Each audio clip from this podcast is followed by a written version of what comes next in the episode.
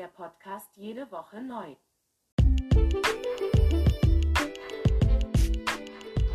Guten Morgen, willkommen hier zu unserem neuen. Morgen? Ja, guten Morgen, ist 16 Uhr. Das Okay. passt schon. Zu einer neuen Folge. Wie geht's dir, Konrad? Gut. Sehr schön. ähm, Wir genau. hoffen, Ihnen geht's auch gut.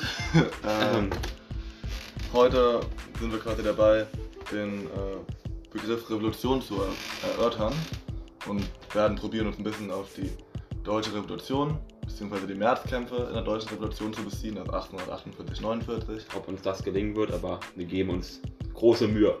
Äh, genau, was sagst du denn, was jetzt erstmal, was, was, was, was bedeutet denn für dich Revolution erstmal als solches? Auf Politik jetzt bezogen, auf Geschichte bezogen. Also man kann ja auch, man kann ja auch von der Generell. technischen Revolution. Ja, eben, aber generell. Ne, sehr generell sehr pauschal würde ich halt erstmal von einer, ich würde mal sagen, schon drastischen Veränderung innerhalb von relativ kurzer Zeit Mhm. sprechen. Also jetzt eben nicht über etliche Jahre hinweg, irgendwie vielleicht die Einführung von einer Frauenquote, würde ich jetzt nicht als Revolution bezeichnen, beziehungsweise wäre jetzt sowas für mich eh nicht revolutionär genug, um es auch in einer kurzen Zeit als Revolution zu bezeichnen. Aber eben vielleicht auch ein Um- Umsturz von einem System ist für mich zum Beispiel eine Revolution oder Ja. Es ist ja eben die Frage, in welchem Aspekt. Im technischen Aspekt ist es vielleicht auch, ist es eine Revolution, wenn man von der Erfindung der, keine Ahnung, der Dampfwalze spricht oder der Erfindung, die Erfindung des Computers ist bestimmt eine technische Ja, aber Revolution. zumindest halt, zumindest halt eine Veränderung, die auf verschiedenen Ebenen noch was verändert, finde ich. Und langfristig finde ich auch Und langfristig, ja. Also eben eine strukturelle äh, Veränderung. Veränderung, die eben, ja, eben die, die weite Folgen mit sich bringt. Äh, Und wenn man das dann politisch äh, weiter ausführt, ist es ja eigentlich schon das Gleiche eben. Es ist ja auch, ist ja auch eine strukturelle Veränderung auf politischer oder eben nationaler oder eben jeweils, je nachdem, auch meinetwegen auf internationaler oder kontinentaler Ebene. ja, Äh, und ich finde, ich find, man muss sich auch mal so ein bisschen fragen, wodurch, also es gibt ja immer Gründe für eine Revolution. Also keine Revolution kommt ja, weil die Leute super zufrieden waren vorher und dachten sich, die Welt ist so toll. Weil ich glaube, wenn Leute alle 100% zufrieden wären, würde es auch keine Revolution geben. Weil Revolution auf jeden Fall. Ich finde nicht nur politisch, also ja, wir können ja auch von politischer reden, aber auch nicht nur politisch, weil ja irgendwie eine Revolution immer das Bedürfnis nach was Neuem Stimmt. verlangt. Auch, technischen ja auch bei dem. Computer. Also Ja. die, der Computer wurde erfunden, vielleicht, vielleicht, vielleicht hatten die Leute auch nicht bewusst das Bedürfnis, aber auf jeden Fall Ja, nutzen sie es jetzt. Irgendwer dachte auf jeden Fall, da fehlt was und da geht was besser. Ja. Aber ich weiß nicht, wir sollten vielleicht jetzt gar nicht so aufs Technische abschweifen. Aber eben auch politisch ist ja eine Revolution eigentlich immer dadurch ausgelöst, sage ich mal, dass sich eben nicht nur irgendjemand, sondern meistens die Mehrheit der Bevölkerung, oder zumindest nicht, nicht zwingend die Mehrheit, aber Teile der Bevölkerung denken, ja, ist irgendwie gerade vielleicht, wie vielleicht ist das Regierungssystem eben lässt nicht die Mitentscheidungsmöglichkeiten für jeden Einzelnen oder jede Einzelne äh, oder kann ja alle möglichen, kann ja auch einfach nur Armut, Hungersnot sein. Das war ja, ja zum Beispiel bei, Ja, der, genau. bei der Da kann man Märzrevolution, schon gut in Bezug setzen. da das, so das vorher diese Hungersnöte und äh, Ja. so herrschen. 147, wie wir in unserer Recherche herausgefunden haben. Ja.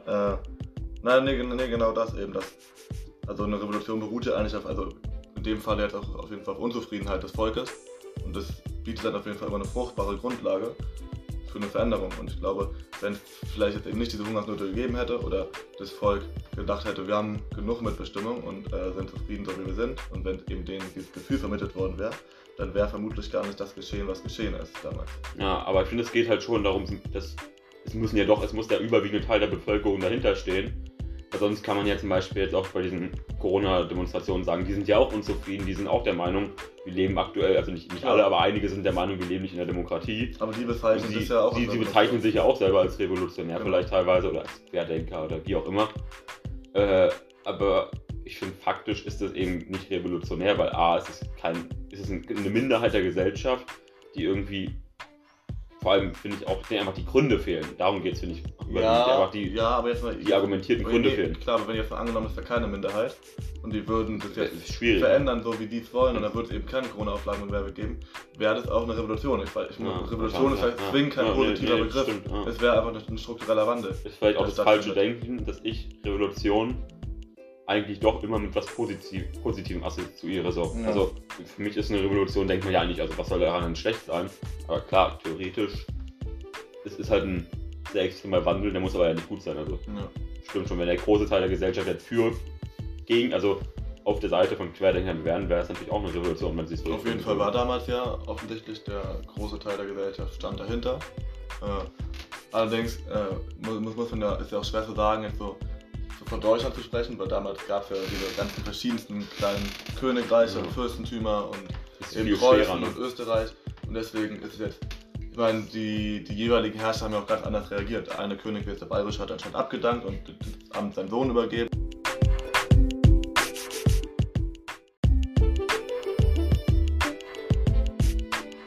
Genau, während in Österreich wiederum äh, hat dann Ferdinand sehr große Zugeständnisse gemacht dem Volk gegenüber. Ja, aber eben halt auch, also das war ja erst eben Fürst von Metternich, der da irgendwie eine sehr, sehr Strikte ähm, Linie, strikt, harte genau, strikte, harte, gewaltbereite Linie hatte. Ja.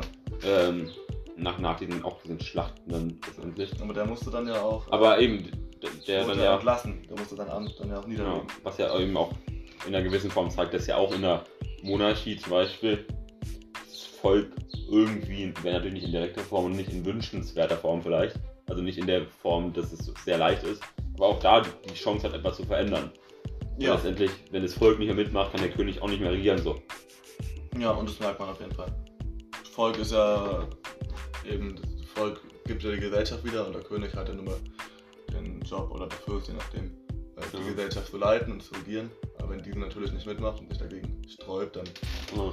dann läuft halt auch nichts. Aber und das merkt man ja auch heutzutage, wenn man jetzt mal in andere Länder guckt, wo es ja auch revolutionäre Bewegungen gibt, dass der trotzdem schon immer, äh, ich meine, der Staatsapparat kann sich gut dagegen wehren und kann äh, probieren, es niederzuschlagen, aber es bringt auf jeden Fall Sanktionen mit sich auf internationaler mich Beispielsweise Hongkong jetzt aktuell. Ja, ich frage mich gerade, kann man sowas wie Fridays for Future schon so als revolutionäre Bewegung sehen? Also noch, noch vielleicht nicht, weil nicht viel passiert ist, aber letztendlich ist es ja, also, also den Klimawandel zu stoppen, ist ja auf jeden Fall ein, Re also wenn das klappen würde, wäre es ja auf jeden Fall ein revolutionärer Umbruch.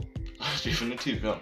Aber Vom größeren strukturellen äh, Wandel oder zu- oder zumindest vom folgenschweren Wandel kann man wahrscheinlich sonst gar nicht sprechen. eben, also ist ja letztendlich ist es ja abs- eigentlich ist schwierig, finde ich, zu sagen, ob das eine revolutionäre Bewegung ist, weil letztendlich natürlich irgendwie hat man bei Revolution eben andere Bilder, wie so bei der deutschen Revolution vor Augen, teilweise mit Gewalt, mit was ich was. Ja, aber ne, Und nicht, nicht, nicht mit demonstrierenden Schülern. aber es gibt ja friedliche, es gibt auch friedliche Ja. Revolutionen. Nee, klar. So siehe DDR. Ja, eben Revolution. So.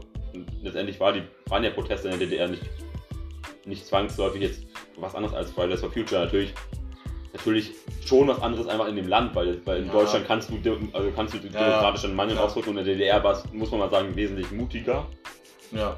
auf die Straße zu gehen und gegen das Regime zu, Und es, anzutreten. es könnte halt mehr Konsequenzen mit sich bringen, ne? ja, Aber, aber in äh, Deutschland jetzt ja nichts befürchten musst, wenn du Genau. Fridays for Future auf die Straße Aber es war auf jeden Fall im Endeffekt, es war äh, eine friedliche Revolution. So.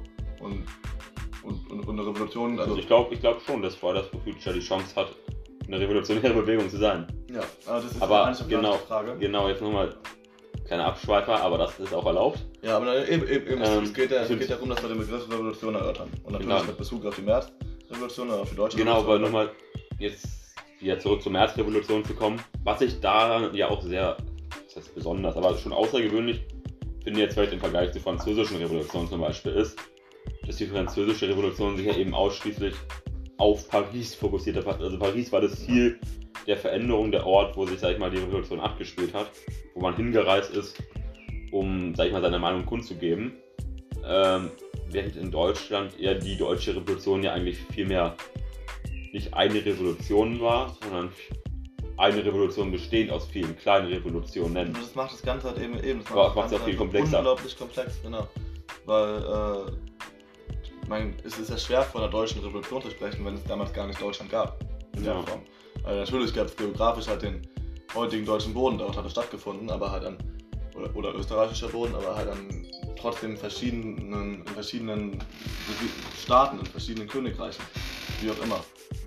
Und äh, eben, es- deswegen ist es schwer davon zu sprechen. Natürlich gab es gro große Königreiche, wie jetzt Preußen so, wo dann, die natürlich dann im Endeffekt einen größeren Teil dessen ausmachen. Aber äh, man, es ist eben überhaupt nicht einheitlich. Und das macht das Ganze bei dieser deutschen Revolution eben sehr komplex. Weil, weil die, wie wir gerade schon meinten, weil die, äh, Weil die auch gar nicht so. Staatsherren halt auch unglaublich, also anders reagiert haben. Ich meine, die Revolution hat andere so hat da hat andere Resultate an anderen Orten gebracht. Genau, ja, te teilweise wurde es hingenommen, teilweise gab es irgendwie hunderte von Toten. Also Ja. Ganz andere Regierungsformen, die, also aber trotzdem letztendlich war, war im Endeffekt ja trotzdem alles eine Revolution, weil alles dasselbe Ziel hatte. Genau, dieser- genau. dieser das wollte ich Umschwung auch sagen. Das wollte ich gerade auch sagen. Und, die Forderungen waren ja auch die gleichen. Also ja, wir, genau, hatten die haben ja nach den gleichen Sachen gestrebt. ich finde, wir hatten die Forderung jetzt nach Meinungsfreiheit, wir haben die Forderung der Bürgerrechte, und dann, was haben wir noch? Wir haben, Naja, höhere Löhne, höhere Löhne hatten die gefördert, gefördert ne? na gut, das machen auch heute noch viele, Wahlen, aber Wahlen, war, ja, äh, also generell, generell einfach, einfach, einfach Mitbestimmung und äh, ohne Verfassung wollten die, ne? Halt, halt viel mehr in die heutige Form, halt mehr ins Demokratische zumindest, Ja. oder?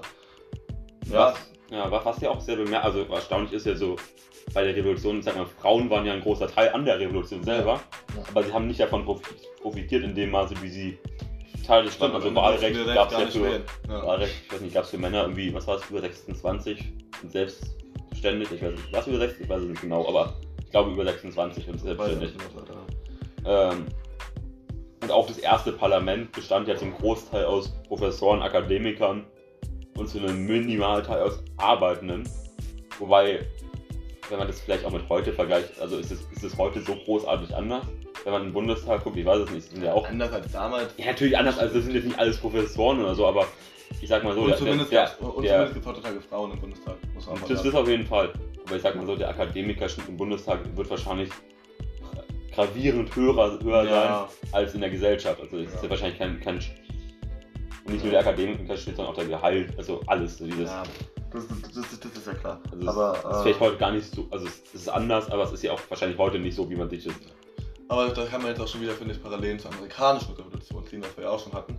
Weil da sieht man halt immer, dass eine Revolution bringt halt Fortschritt, aber an anderen Punkten ist sie natürlich nach wie vor auch nicht so modern, wie jetzt eben, dass Frauen halt nicht wählen können. So, war, da, war dort ja nicht anders. Oder dass dort eben Schwarze oder Sklaven, also jetzt nicht zwingend Schwarze, aber Sklaven zumindest ja auch kein äh, Wahlrecht Ja. hatten. So. Und das merkt man halt immer. Auch. Aber- Revolution ist jetzt nicht zwingend in allen Punkten an, hier kommt hier die moderne. Aber das muss ja nicht mal, überhaupt, muss nicht, muss ja- muss ja ja nicht mal modern sein. So. Also wir haben ja sogar schon mal den Vorteil, dass von den Revolutionen, von denen wir jetzt immer sprechen, eigentlich von unserem, also von meinem Standpunkt aus zumindest eigentlich meistens zwang, also meistens durchweg positive Veränderungen waren, die vielleicht nicht das erreicht haben, was man heute von Demokratie ver versteht oder von Gleichberechtigung oder was man sich halt wünscht, aber die ja doch im Vergleich zu vorher immer eine sehr extreme positive Veränderung waren, egal ob jetzt amerikanische Revolution oder jetzt eben die deutsche Revolution, Ja. bei der wir ja wirklich auf demokratischer Ebene sehr, sehr extreme Veränderungen hatten mit Meinungspressefreiheit im Parlament. Ähm, das ist ja schon sehr demokratisch und wahrscheinlich kann man auch nicht von einer Revolution verändern, dass eine Revolution ähm, ein Land gleich um den Sta- auf den Status von der perfekten Demokratie bringt. Ja, Gerade ein Land, was vorher gar keine Demokratie hatte. das ist richtig. Ja. Aber man kann auf jeden Fall zusammenfassend sagen, es hat auf jeden Fall Fortschritte mit sich gebracht. Äh, und gab eben strukturelle Veränderungen, also ist dieser Begriff Revolution in dem Fall auf jeden Fall äh, Treffen. treffend und gerecht. Auch große strukturelle Veränderungen. Ja. Und äh, genauso, eigentlich wie wir am Anfang sagten, finde ich, ist es eigentlich ist halt eine gute Es ist, ja, Definition. es ist ja doch die Veränderung von der Monarchie zu einer ausbaufähigen Demokratie, nee, kann man schon so sagen, oder? Genau, ja. Und deswegen sagen ist unsere Definition von Anfang an auch passend, dass äh, eine Revolution eben strukturelle Veränderungen mit sich bringt. Oder äh, eben eine Revolution dafür steht und dass diese Folgen haben. Äh, Ich würde sagen, wir, wir halten es heute auch mal vielleicht fünf Minuten kürzer als in der letzten Folge, um Ihnen auch ein bisschen, ein bisschen mehr Freizeit zu gönnen. ist auch mal eine kleine Revolution hier in unserem Podcast. Eine sehr kleine Revolution. Von, von 20 Minuten auf 15. Naja, äh, müssen wir jetzt nicht noch mehr strecken, wo wir gerade dabei sind. Äh, Ja, ich dann, würde sagen, das. dann Hast du noch was zu sagen? Nee, ich bin durch. Auf Wiederhören. Bis nächste Woche.